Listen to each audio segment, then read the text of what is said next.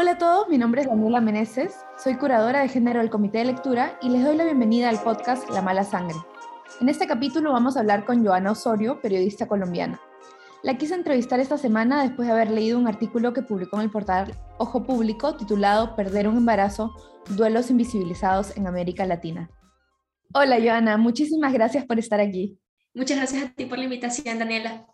Bueno, te quise entrevistar, como decía, porque leí tu artículo eh, en Ojo Público que publicaste en agosto y me pareció buenísimo que trates el tema en general, eh, porque creo que es un tema del que se habla poco, pero además que tenía información muy valiosa de toda, de varios países de la región, incluido el Perú, ¿no?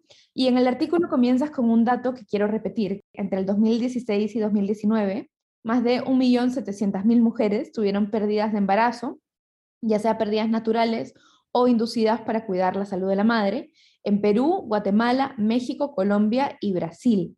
Entonces, no sé si puedes quizás comenzar contándonos cómo así decides escribir sobre este tema y qué tan fácil fue tener información sobre esto, ¿no? De nuevo, muchas gracias por la invitación, Daniela.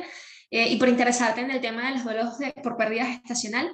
Pues a ver, mi acercamiento al tema viene por una experiencia personal. En agosto justamente se cumplieron dos años de una pérdida gestacional que tuve, eh, del que iba a ser mi primer hijo. Fue muy doloroso, muy, muy doloroso el proceso del duelo gestacional es difícil, eh, eh, es difícil porque no se habla mucho sobre el tema porque, porque parece que de alguna manera, bueno, parece no, de hecho en el reportaje conversamos con un montón de expertos que lo, que lo ratifican, o sea, de hecho se, se invisibiliza mucho el duelo por pérdida gestacional y pasas por un proceso en el que mucha gente te dice que, bueno, que vas a volver a quedar embarazada, que todo está bien, que no pasa nada y, y todo el mundo o no todo el mundo, pero, pero muy pocas personas de verdad te acompañan de una forma cercana durante ese duelo y, o, de una forma realmente empática y tratan más bien como de que se te olvide que acabas de perder un bebé porque pues no nació, no hay recuerdos con él, entonces pareciera que es más sencillo llevarlo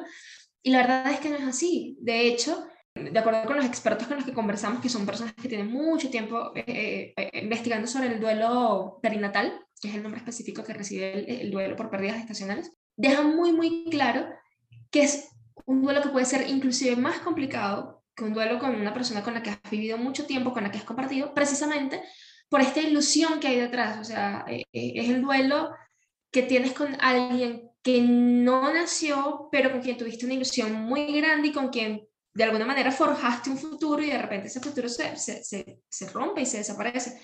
Pero además pasa algo muy particular. Eh, con el duelo perinatal. Y, y, no solo es esta ilusión que desaparece, sino que además interviene mucho la cultura en la que hemos crecido. Entonces, y, y te lo digo desde mi experiencia personal, a mí me pasaba mucho en los primeros meses, que fueron muy complicados, que yo no entendía que había hecho mal. Sea, que hice mal porque se murió este bebé, porque evidentemente era mi culpa, porque si estaba dentro de mí se había muerto, pues algo había hecho mal o había, me había alimentado mal, o sea, ¿qué había pasado? Y bueno, ya con el tiempo y con mucha psicoterapia, yo logré entender que, que en efecto no era mi culpa, que era un proceso natural y que es más común de lo que pensamos. Incluso más adelante podemos hablar de cifras, es mucho más común de lo que creemos, pero no se habla de eso. Entonces, primero pensamos que estamos muy solas, que nos pasa a nosotras nada más o a muy pocas mujeres, cuando lo cierto es que le pasa a muchas mujeres. Inclusive eh, la cifra podría ser más alta que, que, la cifra que presentamos en el reportaje, porque en muchísimos casos la mujer ni siquiera se entera de que estuvo embarazada, sino que lo percibe como una menstruación. Entonces podría haber incluso un superregistro en ese sentido. Pero además está este aspecto cultural de que como eres mujer, tienes que ser madre o estás hecha para ser madre. Y cuando no se cumple ese proceso, hay una ruptura de la identidad, que, que es algo que, que, de lo que hablábamos o hacemos mucho énfasis en el reportaje. Entonces, a ver, es un duelo muy difícil. O sea, no solo estás, está desapareciendo de, tu vida un proyecto, de, o tu proyecto de vida, algo que pensabas que, que, iba a perdurar y que iba a durar para siempre, que iba a nacer, que iba a crecer y que, iba, y que te imaginas y que piensas cómo va a ser y a quién se le va a parecer y con qué carácter va a tener y, y cuándo y, y, y te causa mucha ilusión, sino que además viene esta ruptura de la identidad de, a ver, o sea, ¿qué? O sea, es mi culpa, ¿qué hice para que esto pasara?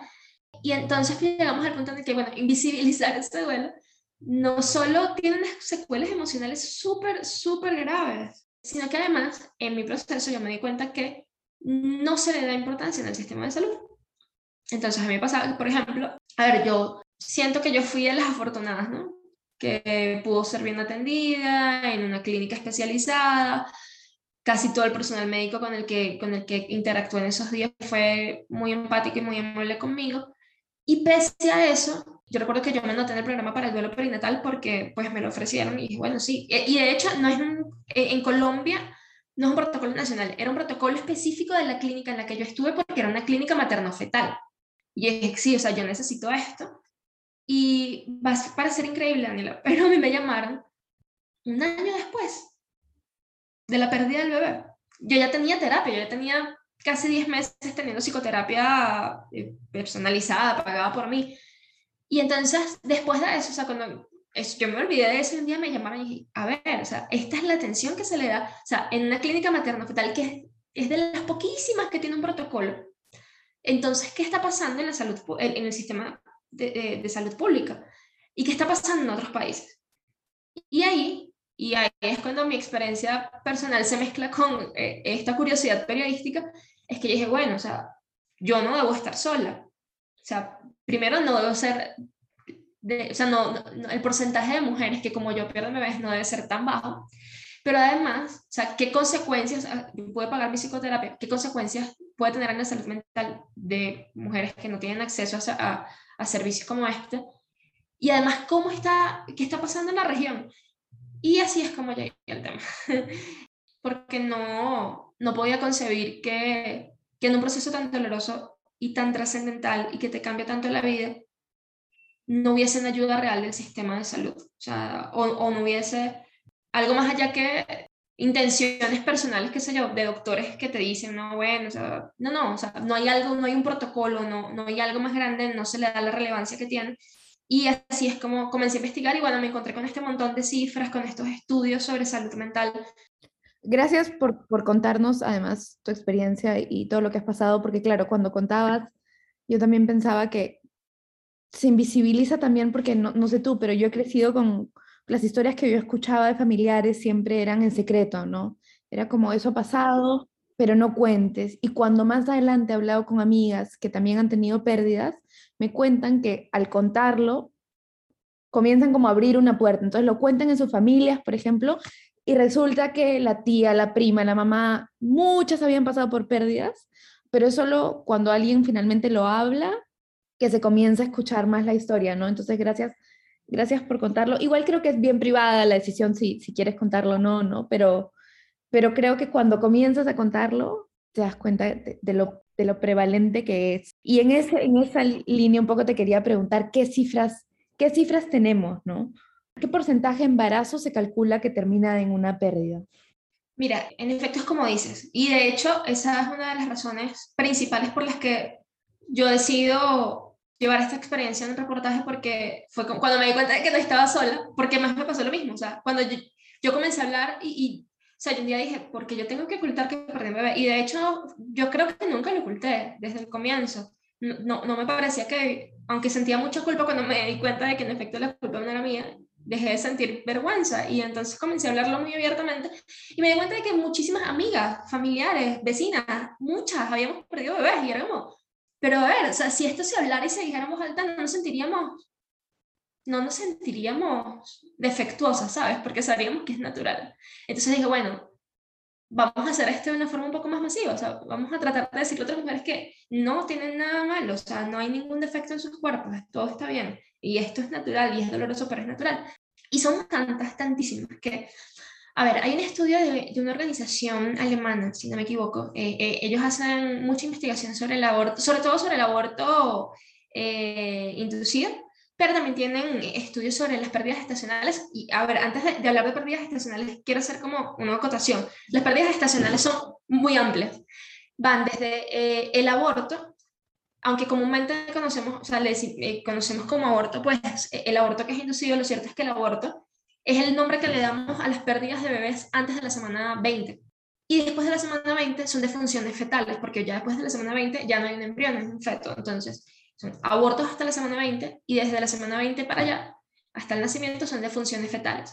La pérdida gestacional es todo eso. O sea, desde la pérdida embrionaria en las primeras semanas, que es muy temprana, que fue mi caso, hasta las defunciones fetales del niño que se murió el día que iba a nacer.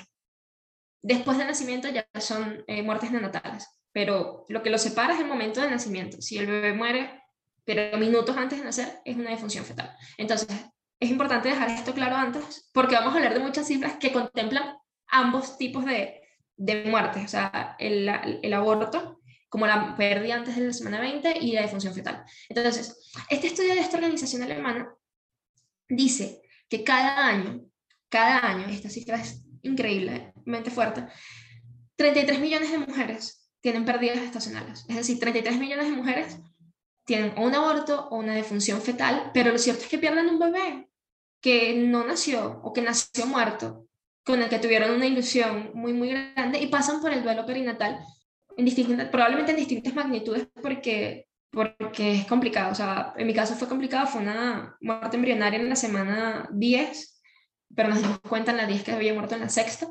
Eh, pero a ver, yo no había alcanzado ni siquiera a ponerle nombre a mi bebé. Eh, y es difícil, pero yo no tengo dudas de que debe ser más difícil para una mamá que ya sabe cómo va a ser su hijo, ¿no? Entonces, cada año en todo el mundo, en los países sobre todo de ingresos bajos, 33 millones de mujeres tienen pérdidas estacionales. Esta cifra es aparte de los abortos inducidos que duplica la cifra.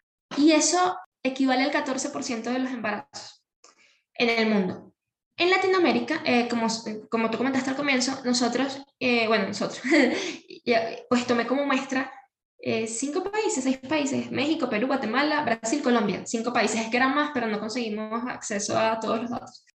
Y cuando obtenemos las cifras de embarazo y las contrastamos con las pérdidas estacionales, vemos que, pues, primero la cifra, el porcentaje es muy variado, pero eh, va desde el 4% en Guatemala hasta el 11% en Perú. Eso quiere decir que en Perú el 11% de, de, de, o sea, las pérdidas estacionales equivalen al 11% de los embarazos en el mismo periodo de tiempo. Es una cifra muy grande, muy, muy, muy grande. ¿Cómo llegamos a estas cifras? Pues eh, algunas, la mayoría a través de, de solicitudes de acceso a la información por las unidades de transparencia. Eh, la verdad en Perú fue bastante fácil de conseguir. En el resto de los países, uf, en unos fue más complicados que en otros. De hecho, en Colombia ni siquiera pudimos obtener el, el número de, de embarazos no de nacimientos. O sea, hay como algunos contrastes en los que dejamos muy claro que, bueno, ya no conseguimos todas las cifras. Pero sí, todo, casi todo se hizo a través de acceso a la transparencia, a, a información con transparencia y tenemos, manejamos cifras también de UNICEF que tienen, tienen unos estudios mundiales anuales que son increíbles y, y que y que o sea, dilucidan muy, muy bien lo grande y, lo doloroso que, que es el, el, duelo perinatal y las consecuencias que pueden tener en, en, en, pues en la mujer, en la salud mental de la mujer. Y otro tema que tratan en, en, la nota y que tú ya más o menos has adelantado ahora al hablar de la diferencia de porcentajes es como efectivamente hay diferencia en porcentaje entre países, pero además dentro del país hay diferencia distintas áreas, por ejemplo, urbana versus rural. No sé si puedes contarnos un poco por, por qué. Sí, mira, de hecho, en este estudio que te mencioné, UNICEF, eh, es un estudio increíble. O sea, ellos hacen como un panorama mundial de. No se enfocan en el aborto, sino en las defunciones fetales específicamente. Y eh, ellos hacen como un contraste de, bueno, eso de las zonas rurales, las zonas urbanas. Y la, o sea, la, como la gran conclusión a la que ellos llegan o una de las grandes conclusiones a las que llegan, es que esta diferencia que se presenta entre las regiones, y, y, y, sobre todo eh, entre regiones rurales y regiones urbanas, responde a, a aspectos como, por ejemplo, eh, el acceso a servicios de salud, eh, de repente en una zona rural un hospital no está equipado de la misma manera que en una zona urbana, de repente en un hospital en una zona urbana tiene el equipo médico y el personal médico cualificado para atender a una mujer que está eh, pasando por una pérdida gestacional, pero no necesariamente un hospital en una zona urbana tiene o el equipo médico o el personal necesario para eso, entonces pues hay que remitirlas a otros lugares, eh, acceso a agua, electricidad, jabón inclusive. O sea, por eso es que eh, este estudio dice que el mayor porcentaje de pérdidas estacionales se presenta en, en los países o en las regiones de bajos ingresos. O sea, en la región, por ejemplo, lo vemos con el caso específico de Haití. Haití es el país con mayor cantidad de funciones fetales de toda la región. O sea, eh, la cifra es un absurdo. Y lo que ellos concluyen en este estudio es que, en efecto, esto responde a, a las carencias que puede haber en servicios de salud, en servicios de eh, servicios públicos inclusive, en, personal médico ya visto el, panorama, como tú dices, el, tema que a ti te interesa tratar o que tratas con más detalle es el de el protocolo de atención una vez que se ha dado la pérdida, ¿no? Entonces, no sé si nos puedes contar qué encontraron y, enfocándote también un poquito en el Perú, cómo, cómo hacemos nosotros para manejar las pérdidas gestacionales. A ver, eh, en general en la región pareciera no haber como un protocolo unificado de atención en salud mental a las mujeres que pasan por pérdidas perinatales. Hay sí algunos acercamientos, ¿no? Eh, por ejemplo, en el caso de Guatemala, mencionan la, no, no hablan de atención en salud mental, hablan de consejería. Entonces es como de consejería para la mujer. En Brasil, por ejemplo, te dicen que, bueno, que lo recomendable es que la mujer no comparta, ah, bueno, porque además eso es un aspecto súper relevante y eso fue una de las cosas que a mí más me marcó durante mi proceso. O sea, yo estaba en la misma sala, yo estuve dos días hospitalizada mientras perdí al bebé, en la misma sala de espera donde había mujeres que iban a dar a luz. De hecho, ahí, perdón que te interrumpa, pero la, no sé si conoces a, la autora Carolyn Criado Pérez, que es esta autora inglesa que escribió este libro, eh, Invisible Women, y ella tiene un newsletter, y durante la pandemia sufrió una pérdida y en Inglaterra le pasó exactamente lo mismo y ahora en sus newsletters viene el tema. De hecho, yo creo que yo leí un artículo de ella para la BBC. Estoy casi segura de que era él. Lo que pasa es que ella, a, raíz de su propia pérdida, ha comenzado a hablar de cómo puede ser que no te separen físicamente. Horrible. Es horrible, o sea, y es como te decía, y cuando yo leí su, su artículo, y de hecho ese artículo lo leí ya haciendo el reportaje, mucho tiempo después, yo no lo podía creer, decía, es que esto pasa, nos pasa a todas. O sea, yo estaba en la misma sala de espera, escuchando los latidos del bebé de la muchacha que iba a parir en unos minutos. Y luego eh, el, el, espacio en el que yo tuve que esperar, y por eso digo, yo fui de las afortunadas y aún así la experiencia no fue gratificante. Yo, el espacio en el que yo esperé para entrar a quirófano para el porque finalmente mi aborto farmacológico no procedió, fue horrible, casi tengo una hemorragia. El espacio en el que yo tuve que esperar estaba otra mujer que también iba a parir, yo escuché a su bebé cuando nació, pero además que estaba al lado del retén de bebés recién nacidos, yo escuchaba a los bebés llorar y decía, o sea, esta gente me quiere matar. En el momento, ellas están haciendo lo mejor que podían, porque no hay unos protocolos nacionales, pero es muy doloroso, es muy doloroso. Entonces, pasa por ejemplo en Colombia que yo estaba en un hospital, en una clínica materno-fetal especializada y aún así, y aunque ellos tenían este protocolo de atención psicológica, que me llamaron un año después, pese a eso igual no había espacios especializados. Y pasa en toda la región. En Brasil, por ejemplo, el manual, el, el de hecho, no hay, de los países que estudiamos, ninguno tiene como un protocolo que diga como protocolo de atención para pérdida. No, son como algunas cláusulas chiquitas que están dentro del protocolo para emergencias obstétricas, que puede ser cualquier cosa que esté relacionada con el embarazo. Entonces, por ejemplo, en Brasil recomiendan que la mujer esté separada de, de, otros grupos de mujeres que van a tener bebés, pero cuando nosotros pedimos cifras de, bueno, cuántas, o sea, cuántas han recibido esta atención o cuántas han recibido atención psicológica, no había cifras. En México también es como que, bueno, recomendamos la atención en salud mental. Ah, bueno, ¿cuántas han recibido atención en salud mental? No había cifras. Entonces hay unas recomendaciones que no sabemos si se cumplen o no se cumplen. En el caso específico de Perú, pues primero, tampoco hay un protocolo específico para pérdidas gestacionales. Hay un protocolo para emergencias obstétricas y como para la atención del aborto, ¿no? Y este protocolo, que no recuerdo cuántas páginas tiene, pero son muchas, menciona una sola vez, una. Y lo puedes leer completo. Solo dice una vez apoyo emocional. En que algo así, en, creo que en, en, en los parámetros de qué se debe hacer después. Apoyo emocional. No explica cómo debe ser, no dice en qué consiste. No hay cifras que comprueben que en efecto hay un apoyo emocional. Entonces, ahí es cuando dices, a ver, hay un acercamiento, pero, pero pero no es contundente y además, ¿de verdad se está haciendo o no se está haciendo? Porque no hay registros de nada y si no hay registros, pues, pues da la impresión de que no se le está dando demasiada importancia, ¿no? Y bueno, como te decía, en el caso específico de Perú, bueno, pasa eso, pero además pasa algo muy particular también. Yo, yo imagino que lo vamos a tocar más adelante, pero no sé si lo, vamos a, si lo podemos tocar de una vez porque creo que está pues, muy conectado una cosa con la otra. Pasa también que eh, en nuestra región todavía no todos los países eh, tienen un marco legal que sea favorable para eh, los abortos inducidos. Sí, e, esa iba a ser la siguiente pregunta que te iba a hacer, ¿no? ¿Cómo afecta? Porque tú lo tratas en, el texto, cómo la criminalización del aborto afecta también la, la atención de las mujeres en general, ¿no? Sí, sí, por favor, cuéntanos de eso. Sí, y lo afecta muchísimo. Entonces, de hecho, vamos a hablar específicamente del caso de Perú, pero básicamente lo que pasa en toda la región. Pues en Perú eh, hay como unas cláusulas específicas bajo las que se puede practicar el aborto terapéutico. Pero ¿qué ocurre? Y conversábamos con, un especialista de PromSex.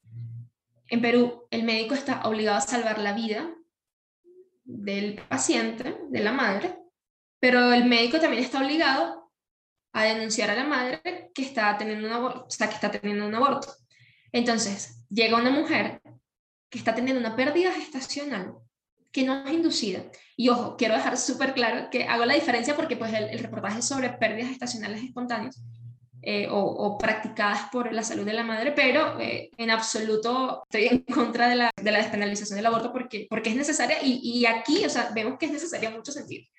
Pasa entonces que llega esta mujer que está perdiendo un bebé, a ver, está pasando por un proceso físico y emocional horrible, porque además es, físicamente es muy fuerte y emocionalmente es espantoso y está perdiendo a su bebé.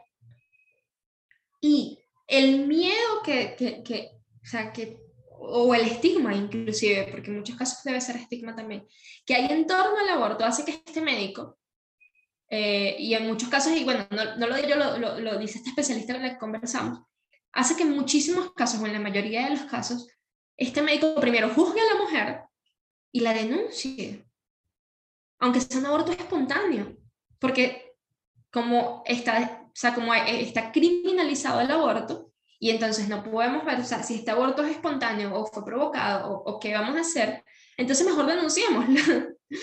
¿Y qué pasa? Pasa en Perú y pasa en otros países de la región.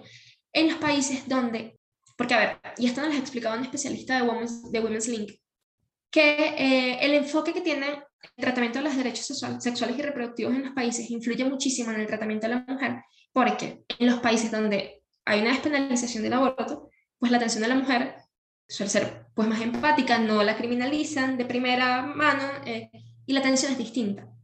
Pero donde el acceso a derechos sexuales y reproductivos está marcado por la criminalización del aborto, el acercamiento a la mujer es distinto. Es desde eso, desde la criminalidad. Entonces llega esta mujer que está perdiendo un bebé y es más fácil pensar que se lo provocó y denunciarla y tratarla mal y estigmatizarla cuando está pasando por un proceso muy complicado y cuando independientemente de las razones por las que esté pasando por, por, por, un proceso de aborto, o sea, independientemente de las razones, esa mujer tiene que ser atendida de una forma digna. Sea, sea voluntario o no, claro. Sea voluntario o no. Pero es eso, sin duda en los países donde hay criminalización del aborto, la atención, eh, eh, la atención a la mujer está marcada por, por ese estigma de descriminalización. Entonces es distinto. Entonces, y es lo que pasa en el caso de Perú, donde además hay casos registrados de, eh, de hecho hay un caso del que hablamos específicamente en el reportaje, eh, una niña a la que llamamos Camila, que había sido abusada, había pedido un aborto terapéutico, no le aprobaron el aborto terapéutico, pero igual tuvo una pérdida gestacional espontánea y esa niña la trataron como una criminal.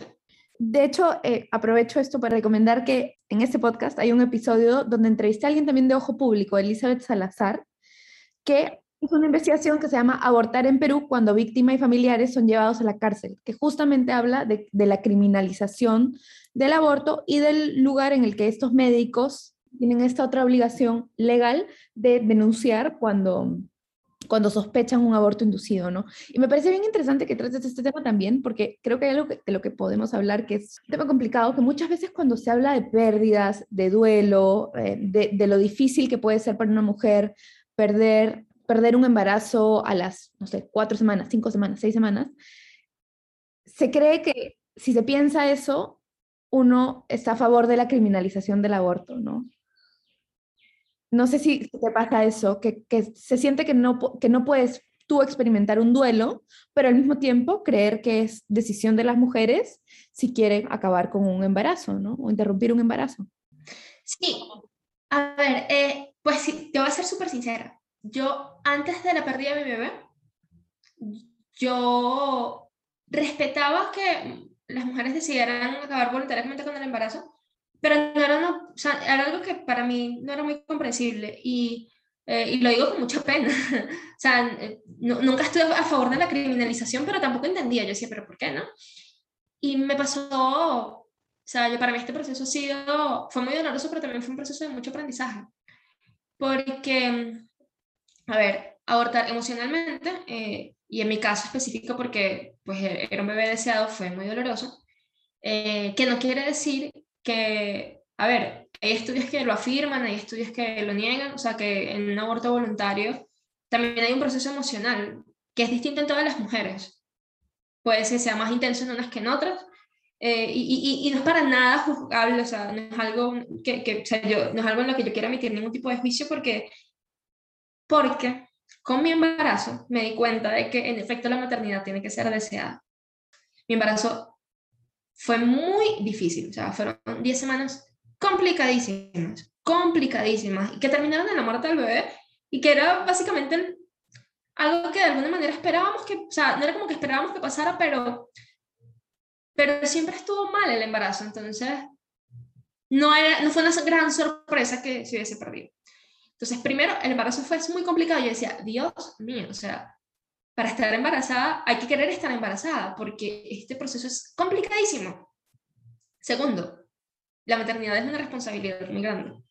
Y si no la quieres asumir, es mejor no asumirla. Es mejor no asumirla.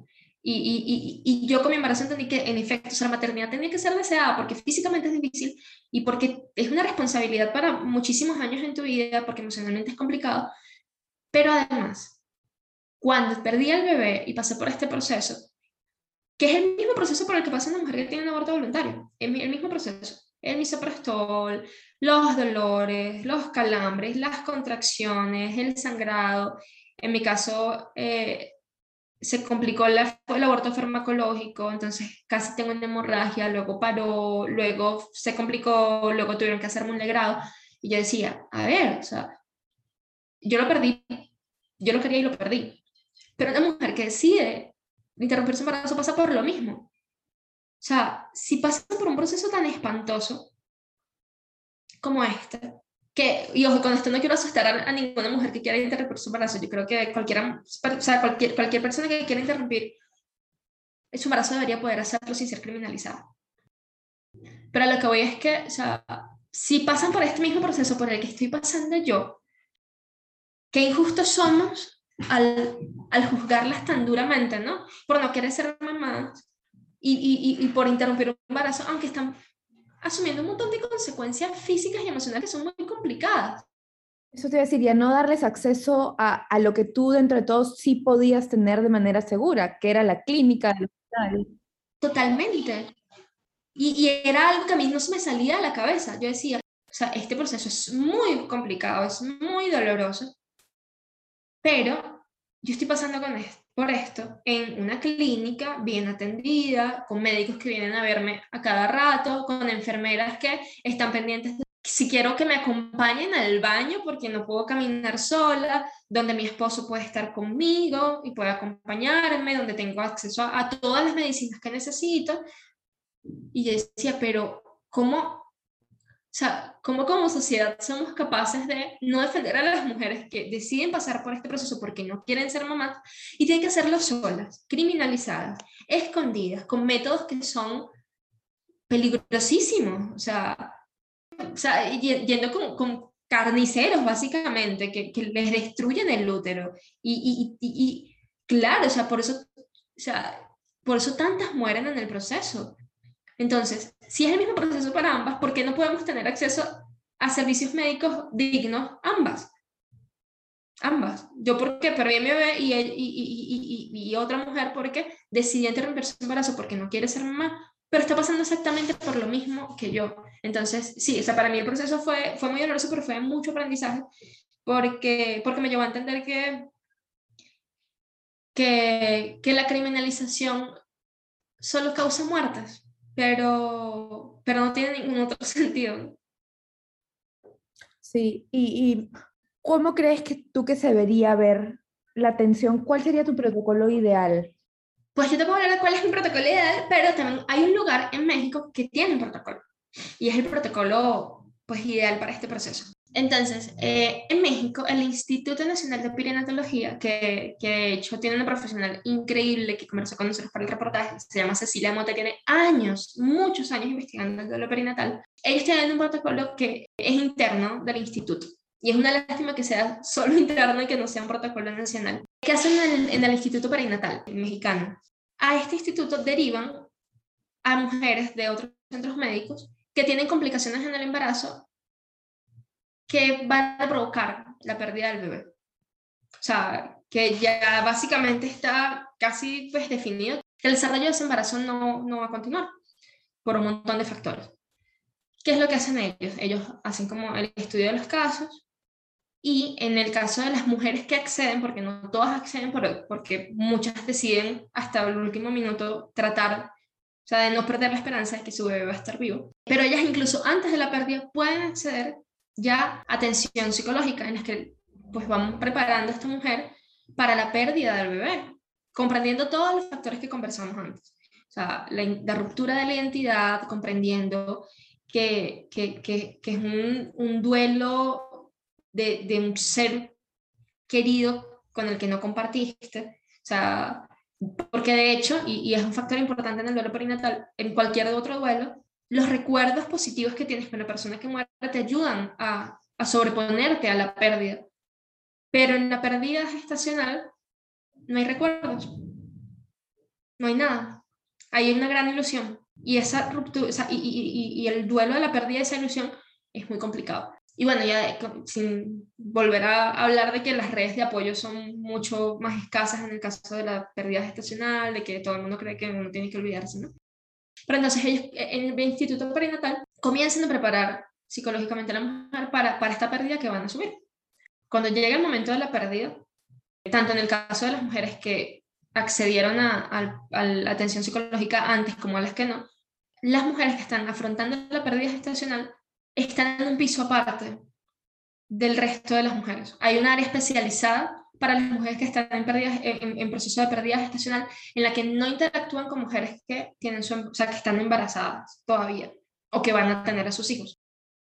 Están en una área separada de todas las demás y en este proceso tienen compañía de, de personal de salud mental durante el proceso y después del proceso y esto tiene continuidad, porque además pasa que en muchos lugares, en México, en otro hospital, creo que fue en el Hospital de la Mujer, cuando preguntamos, bueno, ¿cómo es la atención en salud mental? Ellos decían, bueno, durante el proceso tienen compañía y después.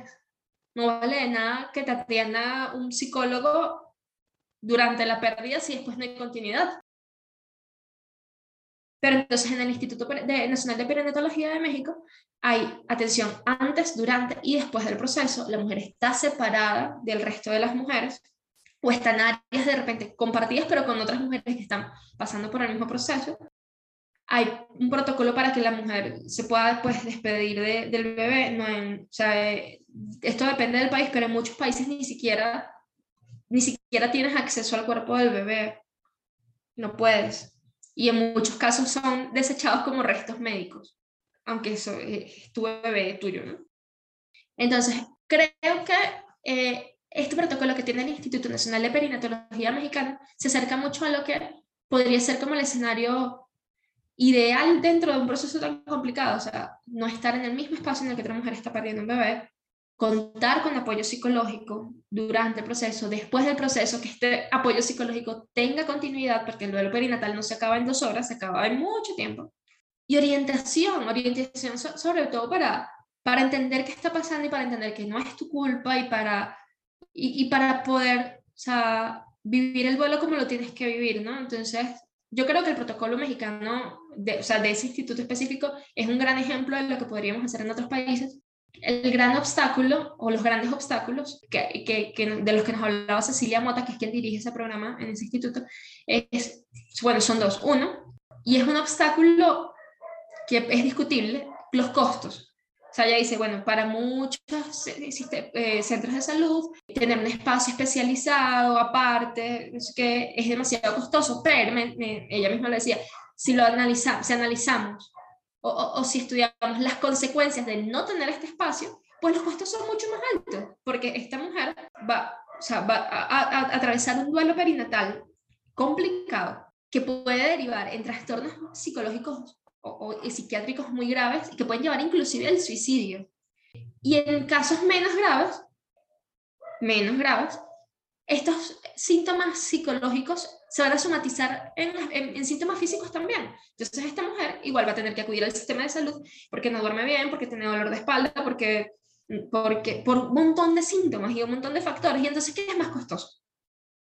acarrear todas estas consecuencias posteriores o tener un espacio especializado para que esta mujer pueda comenzar su duelo perinatal de una manera tranquila, ¿no? Y el otro aspecto que, que también es relevante y que influye también en, en esto de, las redes de apoyo durante el duelo. A ver, ¿qué, pasa en el duelo perinatal? ¿Por qué las redes de apoyo no se sienten tan presentes como con otros duelos? Y eso lo explicaba también Cecilia Mota en el reportaje. Porque para nosotros como seres humanos es muy difícil aceptar que donde hay vida, donde debía haber vida y muerte, es, un proceso muy difícil de asimilar. O sea, hay muerte en, en, el pleno nacimiento de la vida. Y eso no, o sea, nos enfrenta con, el, con, o sea, con, una situación que no entendemos y mucha gente prefiere aislarse de eso y, y, y, no, o sea, y no me involucro.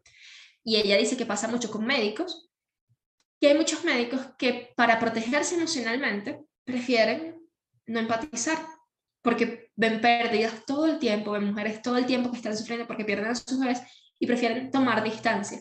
Y que eso podría, eh, eh, en sus palabras, podría ser también un obstáculo a la hora de, establecer protocolos, porque si bien es necesaria la empatía entre el personal médico eh, de salud con una mujer que está perdiendo el bebé, lo cierto es que ese médico va a requerir también de apoyo psicológico él también para que esto no lo afecte emocionalmente, porque es difícil, es muy difícil. Entonces, son como estas dos grandes barreras, pero sin duda, yo creo que vale la pena, vale la pena ofrecerle espacios de serenidad a, las mujeres que están pasando por procesos tan difíciles y darles la oportunidad de, comenzar un duelo perinatal que va a durar mucho tiempo de una manera empática y amorosa y que probablemente las consecuencias de eso van a ser o sea, menos mujeres con trastornos psiquiátricos por, por un duelo eh, perinatal complicado, menos mujeres con, síntomas físicos provocados por la somatización de, emociones. Así que, pues yo creo que vale la pena evaluarlo, ¿no? No solo porque lo viví, sino porque también conozco muchas mujeres que lo han vivido y seguramente las consecuencias serían distintas, o sea, o no serían tan graves si, si pensáramos un poco más de forma empática.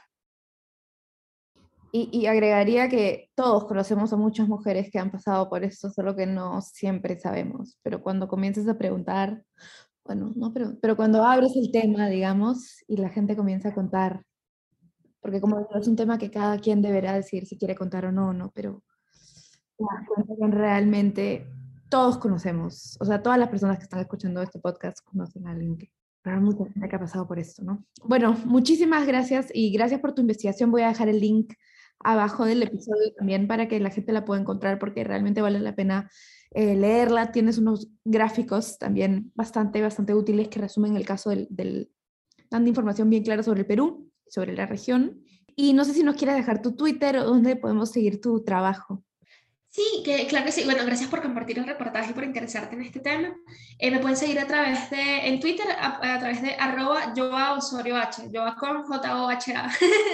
Entonces, bueno, sí, con, con, gusto siempre, pues, tratando de hacer periodismo regional en la medida de lo posible. Y, y bueno, gracias a ti por estos espacios en los que podemos conversar sobre temas que son tan invisibilizados, pero que son tan importantes, tan importantes para, para pues abrir debate ¿no? y, y, abrir la posibilidad de que otras mujeres se den cuenta de que no, no hay defectos en sus cuerpos, de que esto es natural y, de que hay maneras de, de superarlo, sí, siempre, siempre hay maneras. Muchas gracias a Joana y a todos ustedes por escuchar. Nos encontramos en un próximo episodio del podcast La Mala Sangre.